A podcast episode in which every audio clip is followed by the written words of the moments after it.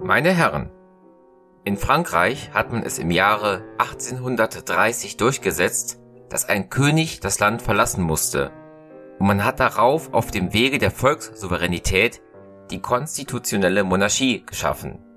In Preußen ist die Sache allerdings anders vor sich gegangen. Die Volkssouveränität schien nicht errungen, man blieb vor dem Throne stehen und schloss einen Waffenstillstand. Man einigte sich, den Kampf nicht bis auf das Äußerste fortzuführen, sondern sich zu vereinbaren.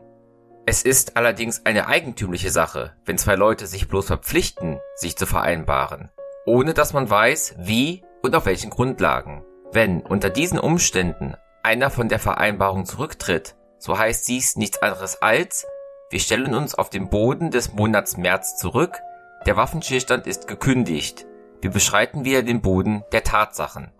Man scheint auf Seiten des Königstums die Zeit, welche der Edelmut des Volkes gestattete, zur Ansammlung neuer Vernichtungskräfte gegen das Volk benutzt zu haben.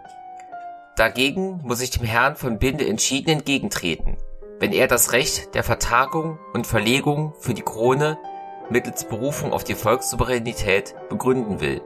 Freilich kann eine Versammlung mit dem Bewusstsein des Volkes in Widerspruch geraten. Dazu liefern wir den lebendigen Beweis. Wenn das Volk mit seinen Vertretern in Widerspruch gerät, so mag es dies selbst aussprechen und das Abberufungsrecht üben, was der deutschen Nationalversammlung gegenüber ja vielfach geschehen ist. In Preußen besteht kein Gesetz, welches der Krone das Recht gäbe, im Namen des Volkes das Mandat der Volksvertreter zu kündigen. Die Behauptung, dass die preußische Versammlung dem Volksbewusstsein nicht mehr entspreche, ist überdies ein reiner Vorwand. Das Königtum hat nicht das Vertrauen des Volkes. Das Ministerium Brandenburg hat nicht das Vertrauen des Volkes.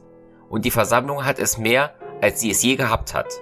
Es wird nun derjenigen Partei, welche die Ordnung sozusagen um jeden Preis will, klar werden, ob man die Ordnung an und für sich will oder bloß insofern sie mit den ausgedehnten Herrschaftsgelüsten der Dynastie verträglich ist. Meine Herren, derjenige, der zuerst von der Vereinbarung zurücktritt, und auf das Gebiet der Tatsachen provoziert. Der ist es, der die Ordnung stürzt und uns neuen blutigen Ereignissen entgegenführt.